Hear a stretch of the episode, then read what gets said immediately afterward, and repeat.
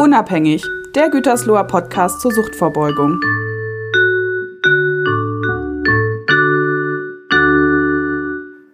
Herzlich willkommen zu einer neuen Podcast-Folge von Unabhängig, dem Gütersloher Podcast zur Suchtvorbeugung.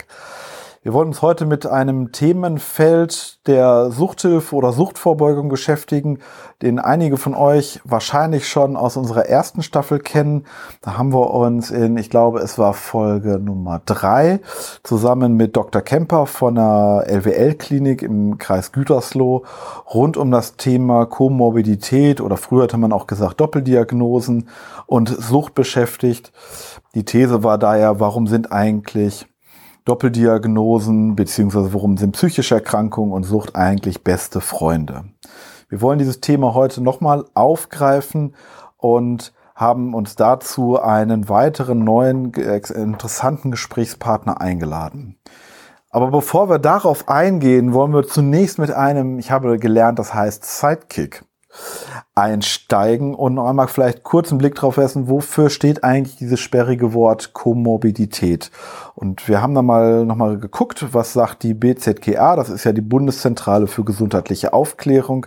Und die beschreibt ähm, Komorbidität in ihrem Online-Portal Drug.com folgendermaßen, ich zitiere mal, Komorbidität wird als das gleichzeitige Auftreten einer Störung durch den Gebrauch psychoaktiver Substanzen und einer anderen psychiatrischen Störung bezeichnet. Häufig treten insbesondere psychische Störungen wie Depressionen, Angststörungen und Persönlichkeitsstörungen gleichzeitig mit einer Abhängigkeitserkrankung in Bezug zum Substanzmittelkonsum auf. Und laut den Studien, die die BZGA dort äh, vorzeigt, fällt dieses Thema Komorbidität auf, trifft das auf 80 Prozent der Drogenabhängigen halt zu, dass das eine häufige Begleiterkrankung ist. Und ähm, da nehmen gerade die Schizophrenie zum Beispiel einen besonders großen Stellenwert ein, aber auch so etwas wie ADHS, also das Aufmerksamkeitsdefizit beziehungsweise Hyperaktivitätsstörung, sind da halt auch nicht selten vertreten. Um ein bisschen mehr zu verstehen, wie dieses ja doch sehr sperrige Konstrukt ist und was das bedeutet, was das ausmacht, wie man dazu kommt, könnte man jetzt schon fast vereinfacht sagen. Da wollen wir heute so ein bisschen drauf gucken und wir freuen uns sehr, dass wir dazu einen erneuten Gast gewonnen haben. Und äh, unser heutiger Gast kommt auch aus dem Kreis Gütersloh und ähm, wir haben den Eindruck, er weiß schon sehr gut, wovon er spricht, ähm, da er selbst eine eigene Leidensgeschichte mit diesem Phänomen hat, wie er uns berichtet hat. Und er hat jetzt neulich ein autobiografisches Buch geschrieben, das ist jetzt gerade rausgekommen. Dazu gehen wir vielleicht noch ein bisschen mehr ein. Er betreibt mit einem Kompagnon zusammen ein äh, Social Media Portal. Da gehört ein Instagram zu, da gehört äh, ein YouTube-Kanal zu, wo sie offen über dieses Phänomen, über die Begleiterscheinung halt auch berichten und auch aus eigener Erfahrung halt auch berichten. Und äh, kürzlich sind wir auf den Instagram-Kanal Psychiatrie Patienten TV gestoßen, der zu den beiden gehört und da haben hat nicht lange gedauert. Da haben, haben uns, äh, hat uns das Team angeschrieben, ob wir nicht mal irgendwie was zusammen machen wollen, weil wir doch beide im Bereich Prävention unterwegs sind. Und es war, hat nicht lange gedauert, da sind wir uns einig geworden und von daher freuen wir uns jetzt, dass mit der heutigen Podcast-Folge ein erster Aufschlag dazu geschehen kann. Und äh, bevor ich jetzt da weiter selber drüber rede, möchten wir unserem heutigen Gast selber die Möglichkeit geben, sich einmal selber vorzustellen. Schönen guten Tag. Hallo, ihr alle lieben Leute zusammen. Mein Name ist Dominik Schütze. Ich bin 36 Jahre jung, bin zwölfjährig, habe eine zwölfjährige Suchtgeschichte hinter mir und daraus resultieren schwere Depressionen, schwere Psychose gehabt und auch eine Angsterkrankung. Wir wollen da gleich noch ein bisschen näher drauf eingehen, mhm. was das bedeutet und was dahinter steckt. Das ist jetzt so schnell und so leicht runtergeredet, hörte sich das an. Na, was das bedeutet, wollen wir gleich einmal noch mal näher betrachten gemeinsam. Erstmal aber danke, dass Sie da sind. Danke, dass wir dieses Gespräch hier führen können. Ich bin sehr gespannt, auch da noch ein bisschen mehr darüber zu erfahren und noch ein bisschen mehr näher darüber zu hören. Wir haben es immer schon seit Folge 1 in Staffel 1 so, dass wir alle unseren Gästen drei Satzanfänge oder drei Gegenüberstellungen einmal zur Verfügung stellen. Ähm, und da würden wir Sie einmal bitten, auch genauso einmal darauf zu antworten und uns da äh, oder diese Sätze zu vervollständigen, damit unsere Zuhörerinnen und Zuhörer so ein bisschen noch einen Eindruck bekommen, wer ist das eigentlich, für Dominik Schütze? Ja, sehr gerne. Meine Lieblingsjahreszeit ist? Der Frühling, ganz klar. Der Frühling, ganz klar, okay. Wenn ich ein Tier wäre, welches Tier wäre ich dann wohl? Ein Hund. Ein Hund. Und mein schönstes Erlebnis letzte Woche war? Ganz klar meine Biografieveröffentlichung. Im Vorgespräch hatte ich mir eben, habe ich eben schon gesagt, ich bin davon ausgegangen, dass genau das gekommen ist, weil ich glaube, das ist natürlich ein Highlight, wenn man dann einmal in seinem Leben sagen kann, ich habe es hier vor mir liegen, ich habe ein eigenes Buch geschrieben und es liegt jetzt hier so vor einem. Das mhm. fühlt sich bestimmt ziemlich cool an, wenn man so. Ja, ähm, großer Schritt für mich. Ähm, großer Schritt in dem Sinne, weil ich ja ähm, sehr bedacht darauf bin, äh, Betroffene zu unterstützen mit meiner Geschichte und auch ähm, Angehörigen zu, Angehörige zu unterstützen, gerade Angehörige durch meine Suchtgeschichte äh, von Jugendlichen und Kindern, die schon kon konsumieren, aber auch um der Stigmatisierung ein Stück weit den Kampf anzusagen, die Stirn zu bieten, um halt, da ich mit meinem vollen Namen die Biografie veröffentliche, mit meinem Bild zu signalisieren, hey, wir sind viele und uns gehört ein Platz in der Gesellschaft. Mhm.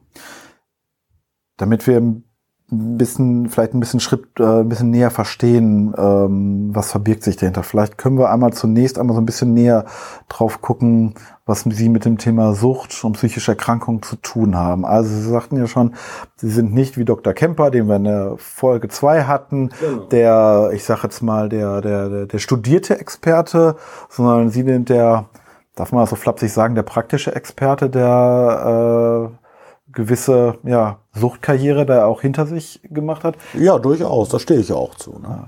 Vielleicht können Sie ein bisschen beschreiben, irgendwie, wie, wie war das? Wir äh, haben zwölf Jahre Konsumerfahrung Richtig, hinter genau. sich. Ähm, was haben Sie konsumiert? Was, was war das? Wie ist das losgegangen bei Ihnen?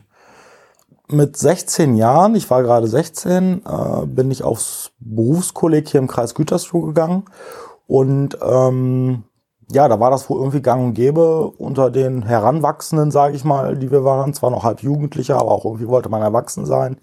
Und da war das wohl gang und gäbe, dass da in den Pausen in dem Kreis zwischen den einzelnen Gruppierungen, die da waren, äh, Joints rumgereicht wurden. Und so bin ich auch ganz schnell an den ersten Konsum mit Cannabis gekommen. Äh, mir wurde das angeboten. Ich war damals dort mit äh, einem mir bekannten Menschen äh, an diesem Berufskolleg und das ging dann halt sehr schnell, dass man dann halt äh, durch diese Leichtigkeit und diese Berauschtheit, dieses, man fühlt sich jung und frei, dass da sich sehr rasant und schnell eine Suchtneigung zu Cannabis entwickelt hat. Also dieses leichte, freie ist das, was sie daran äh, fasziniert hat, was sie begeistert hat an dem Konsum. Richtig, genau. Also äh, durch den Konsum ist man ja berauscht und durch diesen Rausch vergisst man halt all seine Probleme. Man ist halt von, von gut gelaunt bis ganz euphorisch und Lachflash und ähm, was kostet die Welt? Die, die Welt gehört mir, äh, ich bin frei und unantastbar. Wie ging es dann weiter? Es ging so weiter, dass im Laufe des ersten Schuljahres äh, dieser besagte Mensch ähm, in dem Unterricht mit einer geöffneten Hand und einer blauen Ecstasy-Pille vor mir stand und gesagt hat, hey, äh, wolltest du das auch mal ausprobieren? Das macht Spaß und ähm, man fühlt sich ganz frei und hat mir diesen Rausch beschrieben. Er hat das wohl schon seit einiger Zeit konsumiert. Und ähm, ja, ich habe gedacht, ja, ich habe Cannabis ausprobiert, wieso soll ich nicht auch diese Ecstasy-Tablette ausprobieren? Habe sie eingenommen. Äh, ich war an dem Tag, ähm, könnte man sagen, gefährliche Sache an der CNC-Fräsmaschine im Schulunterricht. Äh, und dann war ich da an dieser Maschine, habe immer gewartet, bis ich die neuen Blöcke einlegen muss. Und auf einmal merkte ich so, wie mich so Euphorie überzog, wie mir ganz warm wurde, wie der Raum, der schon groß war, noch größer und noch riesiger wirkte Und ähm, ja, ich einfach total euphorisch war und äh, so in hab dich lieb Modus. Also man konnte, hätte die ganze Welt umarmen können. Und das hat so gut gewirkt bei mir. Also ich habe da keine Nebenwirkungen von gehabt. Und das war, glaube ich, auch der Punkt, warum ich sehr, sehr schnell gefallen auch an dieser Ecstasy-Tablette gefunden habe, an dem sogenannten MDMA, was da drin ist. Mhm. Und ähm, ich auch davon sehr, sehr schnell immer mehr wollte und abhängig wurde. Mhm. Das heißt, Schattenseiten des Konsums waren für Sie noch gar nicht ähm, spürbar, über die wir jetzt ja im Abstand über, von mir aus auch reden könnten, aber irgendwie, aber die waren für Sie nicht spürbar oder wollten Sie die nicht wahrhaben oder waren die noch gar nicht da? Wie war das? Ähm, rückwirkend die ganzen zwölf Jahre gesehen habe ich von Cannabis Ecstasy, also MDMA und auch Amphetamin, was später noch dazugekommen ist, aber dazu kommen wir gleich vielleicht noch, habe ich leider Gottes nie etwas Negatives erfahren. Mhm. Also meine Rauschzustände waren immer sehr positiv, sogar manchmal vielleicht würde ich heute sagen zu positiv, was die Sucht natürlich noch weiter verfestigt hat. Mhm. Genau. Okay. Wie war das mit Ihrer Umwelt? Haben die davon was mitbekommen? Familie, Freundeskreis? Äh ich habe von Anfang an mir ein Doppelleben aufgebaut. Das sah so aus bei der Familie, ähm, wenn man, ja, ich war ja 16, 17 war ich da und ähm, man hat halt äh, nicht zu Hause konsumiert und wo es dann mit dem, also das Cannabis, sondern irgendwo draußen im Wald oder an Treffpunkten im Dorf, in der Stadt mit der Clique und ähm, mit dem Ecstasy war das so, das war ja auch die Zeit da mit 17, äh, wo ich in die Na in eine namhafte Disco nach Herford gegangen bin und äh, dort regelmäßig am Wochenende meinen exzessiven Ecstasy-Konsum ausgelebt habe und äh, das Ecstasy zum Durchhalten der Partynacht missbraucht habe. Mhm. Genau, und ähm, dann ist man ja nach Hause gekommen und durch diese chemischen Drogen es ist häufig so, dass man nicht schlafen kann. Ich bin nach Hause und da fängt das Doppelleben an. Hab mich von morgens sieben, sagen wir mal als Beispiel, bis mittags zwei, drei Uhr in meinem Zimmer aufgehalten, leise gewesen, dass es mich keiner hört. Und dann bin ich erst aus meinem Zimmer rausgekommen und habe so getan, als hätte ich geschlafen. Und da ist das Doppelleben angefangen. Okay. Also sie haben schon bemüht, irgendwie, dass ihre Umwelt da nicht unbedingt viel von mitkriegt oder dass sie da möglichst nicht viel mit konfrontiert werden. Also genau, ich habe mir ein riesengroßes Kartenhaus aufgebaut, sagt man ja so mhm. klassisch. Und ähm, klar ist das hin und wieder mal, wenn man mal ein Tütchen irgendwie in der Hose hatte, wovon man nichts wusste, was dann beim Rausziehen etwas anderem rausgefallen ist, dann ist das schon mal aufgekommen. Aber ähm, ich konnte das so gut verstecken, dass ich ähm, entweder Cannabis, Ecstasy oder Amphetamin konsumiert habe, weil ich halt äh, von Anfang an ja es gut organisiert habe für mich und mein Leben. Mhm. Sagten jetzt gerade, Sie haben eigentlich keine negativen Konsequenzen durch den Konsum gehabt. Jetzt könnte man sich ja die Frage stellen, oder stelle ich mir natürlich die Frage, Moment, jetzt inzwischen sagen Sie, äh, konsumieren Sie es nicht mehr, was hat dazu geführt?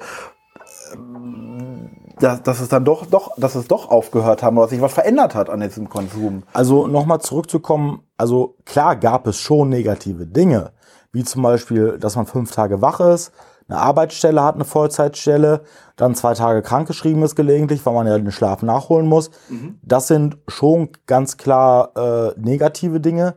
Aber ich habe das halt für mich so gut organisiert, dass ich für mich äh, die Sucht gesehen habe, also nicht die Sucht, sondern die Drogen. Und die Drogen, für die habe ich alles so organisiert, dass ich immer konsumieren konnte, am Wochenende Party machen, bei der Arbeit Drogen missbrauchen, um Leistung zu zeigen, weil ich wollte immer der Beste und der beste Mitarbeiter sein, war ich dann auch irgendwann. Mhm. Aber halt äh, keiner wusste halt, dass ich diese Drogen dafür missbraucht habe. Mhm. Das sind dann halt klar schon negative Dinge. Aber ich meinte auf dieses Negative bezogen, die Rauschzustände, die ich erlebt habe, ich habe nicht, dass ich wüsste, die elf Jahre, bevor dann die schwere Psychose kam, habe ich nie einen schlechten Rausch gehabt. Also das hat ja noch dazu geführt, dass ich der Droge ähm, so viel Raum und Zeit gegeben habe, mehr als den wichtigen Dingen meines Lebens. Also schon so, dass es super anstrengend war, diese elf Jahre irgendwie Richtig, so genau. nebenbei zu organisieren, das auch Richtig. hinzubekommen, Genau. diesen, äh, dieser, ich nenne es jetzt mal, das meine ich jetzt gar nicht verherrlichend oder so, dieser Leidenschaft, dieser, wo wir jetzt sagen, Sucht irgendwie, das auch zu ermöglichen, das auch damit auch genau. klarzukommen. Genau, irgendwie. genau. Und dann gab es nach elf Jahren die Psychose. Richtig, genau. Das war Mitte 2014. Da war ich 28 Jahre alt gewesen. Da gab es, ähm, ja, da hatte die Kontrolle, die man überhaupt über den Konsum haben kann, die habe ich komplett verloren. Ich habe tagtäglich Amphetamin und MDMA, also Ecstasy konsumiert. Ich habe reines MDMA konsumiert, nicht in Form von ähm, Ecstasy-Pillen, was natürlich noch hochkonzentrierter ist. Und diese zwei Substanzen habe ich wirklich täglich konsumiert, mehrfach täglich. Und ähm, ich hatte im Oktober 2014 eine Umschulung zum Maschinenanlagenbediener angefangen und äh, hatte mir, hatte da schon, war da schon rückblickend, wenn ich so mich reflektiere, psychotisch gewesen und habe mir da eingebildet, ich hätte ADHS, ich bräuchte diese Drogen, um mich eigen zu medikamentieren um halt äh, mich in dem Schulunterricht besser konzentrieren zu können. Und es hat nicht lange gedauert, ähm, durch diesen vielen enormen Stress, morgens aufstehen, lange auf den Beinen sein und der Drogenkonsum, äh, der nebenher lief, dass äh, mein Körper wohl irgendwann gesagt hat, so jetzt Feierabend. Und dann kam halt während der Umschulung, saß ich im Unterricht und äh, habe dann so Stimmen aus dem Keller gehört. Also die waren nicht real, das waren Halluzinationen, die ersten Halluzinationen. Und äh, die Stimmen ha- haben dann in der Sprache meiner Schulleitung gesagt, mit der ich mich ganz gut konnte, Hilfe, Hilfe, ich werde vergewaltigt. Und äh, das war so real gewesen in diesem Moment, dass ich in diesem Schulunterricht saß und unter mir unterm Keller diese Stimmen herkamen, dass ich dann mich aus dem Unterricht halt, ich muss auf Toilette und bin dann halt in den Keller gegangen. Da war dann aber keiner und das war dann, ähm, ja, das war dann halt der erste, die erste Psychose, die, die ersten Symptome der Psychose, die kamen. Einmal gerade für unsere Hörerin einen neuen, vielleicht Sidekick einmal gerade. Also, um das nochmal vielleicht klar zu machen, Psychose, was ist das? Also, Sie beschreiben das gerade wunderbar. Wenn wir nochmal gucken, genau, ähm, so etwas, eine Psychose wird ja in der Medizin als Realitätsverlust, Wahnvorstellungen, Halluzinationen beschrieben, wo es einen starken Selbstbezug gibt, sagt man so schön. Also es hat was mit mir zu tun in der Hinsicht und die unkorrigierbare Überzeugung, so schreibt es die BZGA auch auf ihrer Seite, von der Richtigkeit der eigenen Sichtweise. Also da gibt es gerade mit bei den Alkoholikern, die erleben häufig diese weißen Mäuse, die es vermeintlich gibt, wo man so ein bisschen, was man ja so ein bisschen belächelt, in der auch. Und gleichzeitig oder die chronischen Kokainkonsumenten, wo häufig beschrieben wird, dass die das Gefühl haben, die haben so Insekten unter der Haut irgendwie. Spannend ist ja die Frage, wo ich jetzt gerade dann denke, wann und wodurch haben Sie gemerkt, jetzt können Sie darüber so reden und sagen, das war eine Halluzination, die Sie hatten, das war keine Genau. reale Stimme. Ähm, in dem Moment war, waren Sie davon fest überzeugt, diese Stimmen gibt es wirklich, sonst wär, hätten Sie ja nicht den Antrieb gehabt, Genau. darunter zu gehen. Ähm, ich sage mal so, also ähm, zu dem Zeitpunkt wusste ich nicht, dass das Halluzination heißt. Ich äh, hatte, hatte auch nicht gemerkt, okay, das hast du jetzt eingebildet, sondern ich war felsenfest der Überzeugung, nachdem ich in diesen Keller gegangen bin, okay, ähm, die haben mich bemerkt und in den Raum, der da noch ist, der ist abgeschlossen, da sind die vielleicht drin und habe gedacht, dam- damit es nicht großen Ärger gibt, gehe ich halt wieder hoch. Also da war ich halt schon in den Wahnvorstellungen und in den Halluzinationen drin gewesen. Ich hatte auch zum Beispiel gedacht, ähm, dass äh, alle Instanzen mich überwachen, ja, also alle, alle Mafiosis aus, aus allen Nationalitäten, alle äh, Instanzen der, des Staatsschutzes, also BND, Polizei, Bundespolizei, Grenzschutz, alle Instanzen, ob legal oder illegal, arbeiten jetzt zusammen, um den Dominik von den Drogen abzubringen. Das war so mein Film gewesen. Ich habe auch Hubschrauber gehört, die gelandet sind. Ich habe ähm, auch ein bestimmtes Automobil ähm, öfter sehr oft gesehen. Immer da, wo ich war, war genau diese gleiche Farbe, genau das gleiche Modell, das Jahresmodell. Und da dachte ich immer, das wären halt Privatermittler, die überwachen mich. Und ab dem Punkt, wo ich da die ersten Halluzinationen hatte, wo ich dann Keller gegangen bin, egal wo ich war, das war in Osnabrück gewesen, die Umschulung, ich habe in Bockshausen gewohnt, und äh, egal wo ich war, überall habe ich diese Stimmen gehört. Und ich habe gedacht, ich habe die Fähigkeit, äh, über bestimmte elektronische Geräte zu telefonieren, zu kommunizieren, beziehungsweise ich kann nicht mit denen sprechen, aber ich höre alles, was die sprechen, wie in so einem Funkgerät, was zurücksendet, sage ich mal. Und ja, ab da, da an wusste ich zwar, ich lebe da und da, der Einkaufsladen heißt so und so, das gibt's da zu essen, aber so von dem, wie ich meine Umwelt wahrgenommen habe, äh, habe ich das halt alles so wahrgenommen, ich werde überwacht, alle wollen mich von den Drogen abbringen, so das war das Hauptthema. Jetzt ist es elf Jahre lang gut gegangen. Was vermuten Sie, warum hat es, ist es nach elf Jahren losgegangen mit den Halluzinationen? Was vermuten Sie jetzt oder was wissen Sie vielleicht jetzt, wenn Sie jetzt die Therapie auch schon hinter sich gebracht haben? Also ich sag mal so, ähm, dass das zwölf Jahre mit diesen chemischen Drogen und ich sag mal so, ich habe nicht einfach was vom Bahnhof gehabt, was 10, 20 Mal gestreckt war, sondern äh, früher war es mein Glück. Ne? Früher fand ich das toll, aber heutzutage sage ich, das war mein Pech. Ich habe immer so ähm, das Amphetamin oder auch das MDMA, das war immer alles zu mindestens 80, 90 Prozent rein gewesen.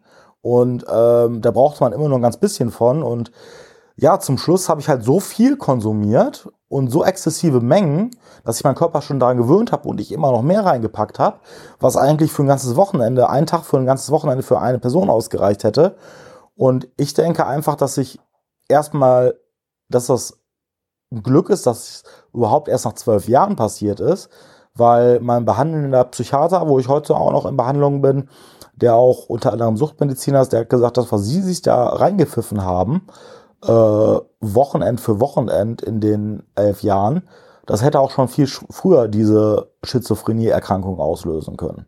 Also die wurde halt, also die wäre vielleicht eh in meinem Leben ausgebrochen, aber dadurch, dass ich halt so übertrieben habe mit dem Konsum, so exzessiv konsumiert habe, ist halt diese Erkrankung verfrüht ausgelöst und ist halt dann auch zu einer sehr schweren Psychose resultiert. Mhm. Also war es Zufall, dass es erst nach nach elf Jahren, zwölf Jahren dazu gekommen ist. Richtig, Hätte auch genau. Viel früher passieren können. Also ich habe äh, am ersten Klinikaufenthalt im März 2015 hier in der, der Klinik Gütersloh habe ich einige, das war bestimmt auch Zufall, meiner Psychose waren ja immer so Zufälle, ich bin da und da und die haben genau das gleiche Problem. Und da waren auch welche, die haben, ich sag mal in Anführungsstrichen, ich will das nicht verharmlosen, nur Cannabis konsumiert und das sage ich mal drei Jahre oder zwei Jahre und hatten eine schwere Psychose. Also bei dem, was ich dann noch draufgehauen habe mit diesen chemischen, äh, super reinen Drogen, ist das eigentlich ein Wunder, dass das überhaupt so lange gut gegangen ist. Okay. Und woran haben Sie, wo, wie, wie ist es gekommen, dass Sie irgendwann erkannt haben, Moment, das ist ja nicht real. Also das ist ja dann die Schwierigkeit, äh, dann irgendwann dann klar zu so stelle ich es mir vor, Moment, das, was ich bislang geglaubt habe, dass es real ist, ist es dann doch nicht. Was war der Auslöser? Wie ist es dazu gekommen, dass Sie irgendwann gemerkt haben, das passt irgendwann nicht? Da, da möchte nicht. ich gleich drauf zurückkommen, weil als erstes habe ich gemerkt, dass der exzessive Amphetamin- und MDMA-Konsum mich krank macht. Also dass das, ich habe selber gemerkt, äh, das war Anfang Januar 2015 nach meiner kompletten Absturz der Silvesterparty, wo, puh, also das war schon richtig krass. Da hatte ich richtig schwere Psychose und dann die nächsten Tage war ich alleine zu Hause und habe gemerkt, immer wenn ich konsumiere, dann geht's mir viel, viel schlechter. Mich geht's körperlich schlecht, mir geht's psychisch schlecht. Äh, und ich hatte eine Stimme gehabt, das war von meiner ersten großen Liebe damals von 2009. Die war auch zwei Jahre mit mir zusammen und äh, nur um es kurz mal zu erklären, die hat halt mit Händen und Füßen versucht, mich von den Drogen abzubringen. Die hat so viel Feingefühl gehabt, die hat so viel Liebe und Energie in mich reingesteckt, weil die Hoffnung hatte, okay, ich krieg den von den Drogen noch weg und dann kriegen wir Kinder, heiraten, Haus und keine Ahnung was. Und ähm, diese Stimme hatte ich halt als Halluzination im Kopf gehabt. Eines Tages also Ende des Jahres 2014. Und die war halt immer bei mir, hat mir immer gut zugesprochen und die hat irgendwann, das war der 15. Januar 2015, gesagt zu mir, Dominik, es reicht jetzt, das war gegen Nachmittag an dem 15. Januar 2015, es reicht jetzt, das wird so nichts, ich habe dir Anleitungen gegeben, wie du aufhören kannst zu konsumieren und so. Du gehst jetzt durchs ganze Haus, in alle Räume, wo du bisher immer mal wieder konsumiert hast, suchst alle leeren Tütchen zusammen und wenn da Reste sind, du suchst alles an Utensilien zusammen, wickelst das in ein äh, Taschentuch ein und spülst das das Klo runter. Ansonsten bin ich nicht mehr für dich da und äh, die war mir ja so wohlgesonnen, weil, das, weil ich ja meine Beziehung mit dieser Person als Stimme hatte und äh, die hat mich ja so sehr gut unterstützt bei diesen äh, Psychosefahrten, sage ich mal, bei diesen Halluzinationen, Wahnvorstellungen. Und da, da wurde mir bewusst, okay, da hat's Klick gemacht bei mir im Kopf. Okay, die Person ist dann nicht mehr für dich da. Und es war ja schon mal die Situation. Jetzt du es aber durch. Und ähm, ja, dann habe ich das gemacht, habe dann alles runtergespült im, im Klo, habe die ganze Bude vor auf den Kopf gestellt und seit dem 15. Januar 2015 bin ich komplett clean, ohne einen Rückfall. Und jetzt können wir da zu der Frage von vorhin kommen. Wie habe ich gemerkt, dass das Halluzinationen sind, dass es Wahnvorstellungen sind? Also ich sag mal so, ähm, ich bin am im März 2015 das erste Mal in die Psychiatrie gekommen und habe meine Mutter auch angefleht und angebettelt. Ich wusste nicht, das heißt Psychose, ich wusste nicht, das heißt Halluzination, ich wusste nicht, das ist Wahnvorstellung. Aber ich hatte noch so viel Glück und Verstand gehabt, dass ich wusste, irgendwas passiert da mir. Irgendwas, ich bin außergewöhnlich krank, habe ich mir eingebildet. Ich habe was, was niemand hat. Und ähm, bin dann in diese die Psychiatrie gekommen. Und ähm, was ich heute weiß, das ist wichtig bei Psychosepatienten, die erstmal ankommen lassen, erstmal warten, bis die Medikamente ein bisschen wirken und dann mal ins Gespräch gehen, so hey, das, ne, was Sie jetzt denken, das ist aber jetzt nicht rational, das ist aber nicht nachvollziehbar und diese, diese, diese Satzspiele, um einen da rauszuholen, das war zum Ende meines Klinikaufenthaltes, Ende Mitte April. Und ähm, ja, da hatte ich zwar noch die Halluzination gehabt, aber irgendwie die Medikamente haben wirklich echt äh, gute Arbeit geleistet diese Wahnvorstellungen, diese Einbildungen sind davon sehr rasch so nach drei, vier Wochen weggegangen. Und die Halluzinationen waren zwar noch da, aber den habe ich dadurch, dass ich äh, diese Gespräche in der Klinik hatte, das reflektiert wurde, wie sieht's eigentlich aus, äh, wie verhält sich das mit denen und denen, was man denkt, ist das eigentlich sehr schnell zurückgegangen. Okay. Was haben Sie noch, ist noch irgendwas geblieben von dem? Wenn Sie sagen, Sie sind immer noch in äh, haben immer noch Kontakt zu ihrem Psychiater von damals? Genau, also der, den Psychiater habe ich halt äh, immer noch. Äh, den möchte ich auch einfach nebenher laufen lassen, auch wenn es mir mittlerweile seit einem Jahr echt gut geht, würde ich sagen. Einfach aus dem Grund, weil ich kriege da meine Medikamente und es ist ja auch wichtig, wenn man zum Beispiel äh, eine, irgendeine belastende Situation hat, ähm, dass man da hingehen kann, eine Anlaufstelle hat, das kommunizieren kann, hey, äh, was machen wir jetzt?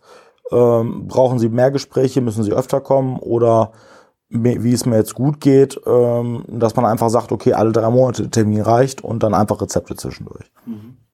Also es ist, der Kontakt erhalten Sie noch aufrecht, weil es einfach prophylaktisch, prophylaktisch genau. gut stabilisierend für Sie ist. Das finde ich auch wichtig, ja. Mhm. Sind seitdem abstinent? Gab es irgendwie noch mal irgendwie kritische Phasen für Sie? Das ist ja immer häufig gerade bei äh, Menschen, die eine Abhängigkeitserkrankung hatten. Das ist natürlich, wenn man, dass man auch leicht, das ist nachvollziehbar, auch leicht wieder in alte Bahnen zurückfallen kann im schlimmsten mhm. Fall. Ich hatte ja meinen kalten Entzug gemacht und ich habe mich ja für den kalten Entzug entschieden, weil ich mir selber beweisen wollte, du schaffst das. Und äh, für mich war klar, wenn ich jetzt in die Klinik gehe und fremde Hilfe in Anspruch nehme, dann war das für mich so gewesen, dann hast du es ja nur zur Hälfte aus freien Stücken geschafft. Klar, für die Zuhörer kann ich niemandem empfehlen, kalten Entzug zu machen. Das kann auch ganz schön gefährlich enden. Ich habe mich aber dafür entschieden, habe das aus freien Stücken selber geschafft, bin dann wegen der Psychose und den Entzugserscheinungen dann noch in die Klinik gegangen, was sich aber durch die Medikamente schnell äh, gesetzt hat und äh, aufgeklärt hat.